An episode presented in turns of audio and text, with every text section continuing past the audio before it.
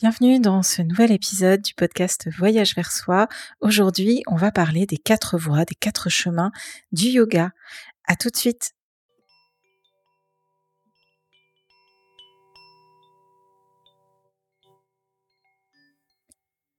Bienvenue dans le podcast Voyage vers soi. Je m'appelle Cynthia et je serai ravie de t'accompagner à travers ces épisodes dans un voyage apaisé et harmonieux vers toi-même à travers des pratiques autour du self-love, de la méditation, de la philosophie du yoga, du yoga même et de la sonothérapie. Je te souhaite un bon voyage dans ce podcast.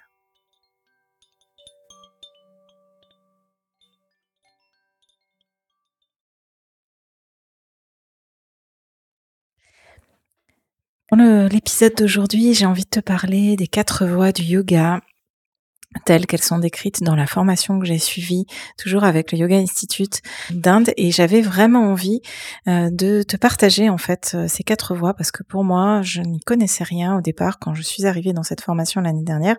Je n'avais aucune idée que le yoga en tant que tel, et en plus comment on le pratique en Occident, est une, je dirais, une infime euh, partie de ce que c'est vraiment le yoga et la philosophie du yoga. Donc très rapidement, j'ai envie de te parler de ces quatre voies. La première, c'est le karma yoga, c'est ce qu'on appelle le yoga de l'action. C'est un, une forme de yoga, en fait, une forme de philosophie où l'objectif, c'est vraiment de d'exprimer, de, de, réaliser cette euh, philosophie du yoga à travers des actions désintéressées. J'ai envie de l'appeler aussi le yoga du don. Euh, c'est vraiment aller au-delà de l'égoïsme. Euh, en termes de valeur, c'est vraiment travailler autour de tout ce qui est respect de tous les êtres vivants. Et c'est une forme de yoga qui est tournée vers l'autre, vers le don. Et vraiment, euh, j'ai envie de dire le mot qui me vient spontanément, c'est une forme de d'empathie plus plus entre guillemets.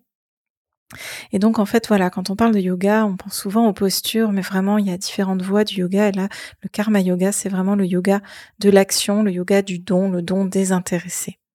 Deuxième voie du yoga, le Jnana Yoga, le yoga de la connaissance. Euh, l'idée, c'est que on arrive à une réalisation de soi, atteindre la sagesse à travers un perpétuel questionnement de soi-même, de son cheminement, en travaillant sur nourrir son esprit, se questionner aussi, constamment se questionner soi-même, et à travers des pratiques comme la méditation, la contemplation, pour atteindre une meilleure connaissance de soi et du monde. L'objectif du Jnana Yoga, c'est vraiment la sagesse et non pas l'accumulation de connaissances. Troisième voie du yoga, le Bhakti Yoga. J'ai envie de l'appeler le yoga de l'amour, c'est le yoga de la dévotion. Il se traduit vraiment à travers les pratiques comme les prières, les mantras, les chants. Il permet de vraiment euh, transformer des émotions, des émotions difficiles comme la peine, comme la souffrance, comme la tristesse, et de les transformer dans une forme d'amour, d'amour inconditionnel, de compassion, donc c'est euh, notamment quand on voit euh, euh, des personnes, des figures publiques, hein, je pense à certaines personnes comme Gandhi ou comme Teresa, qui ont été vraiment dans cette philosophie du don. Alors on appelle ça dévotion, on appelle ça compassion. En tout cas, c'est juste pour illustrer. Et dans les sagesses orientales, dans, en tout cas dans la branche du yoga, on appelle ça le bhakti yoga, yoga de la dévotion. Et puis la dernière voie du yoga, c'est le Raja Yoga, qui s'appelle aussi la voie royale. Et c'est une forme de yoga qui a pour euh, objectif d'apprivoiser son intellect pour arriver à une forme supérieure de réalisation. Et euh, les pratiques qui sont en lien avec le Raja Yoga, c'est vraiment la méditation, la concentration, les exercices de respiration, les pranayamas.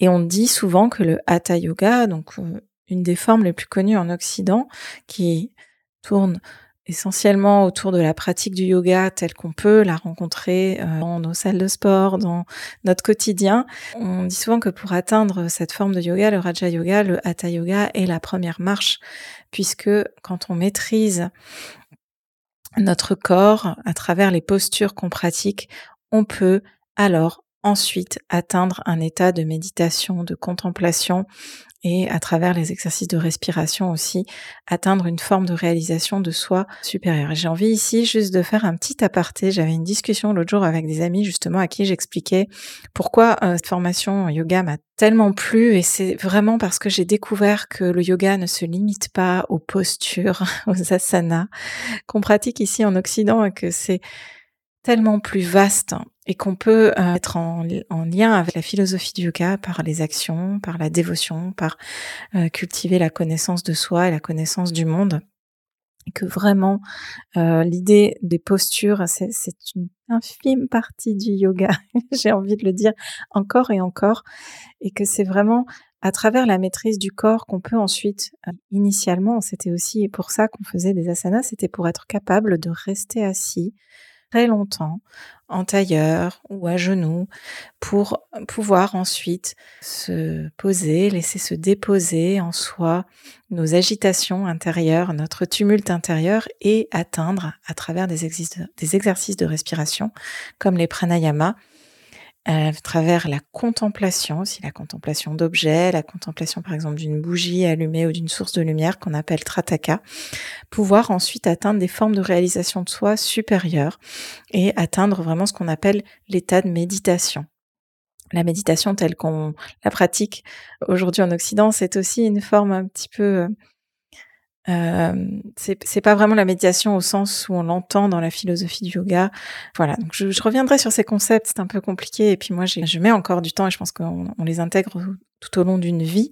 Mais j'avais envie vraiment de te parler aujourd'hui de ces quatre chemins du yoga pour que tu comprennes qu'en fait le yoga c'est vraiment une philosophie et euh, qu'on peut être dans l'action avec le karma yoga, dans la connaissance avec le jnana yoga, dans le don, la dévotion, l'amour avec le bhakti yoga et dans la méditation, la contemplation de soi, le contrôle de son intellect, de son esprit pour atteindre des formes de réalisation supérieure à travers le Raja Yoga.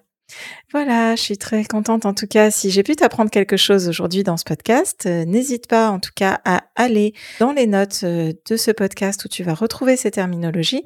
Et puis si tu as envie, il y a une méditation offerte aussi en lien de ce podcast que je t'invite à aller écouter pour aller un peu plus loin, voyager vers toi. Je te souhaite euh, une très belle continuation de ta journée et je te dis à très bientôt.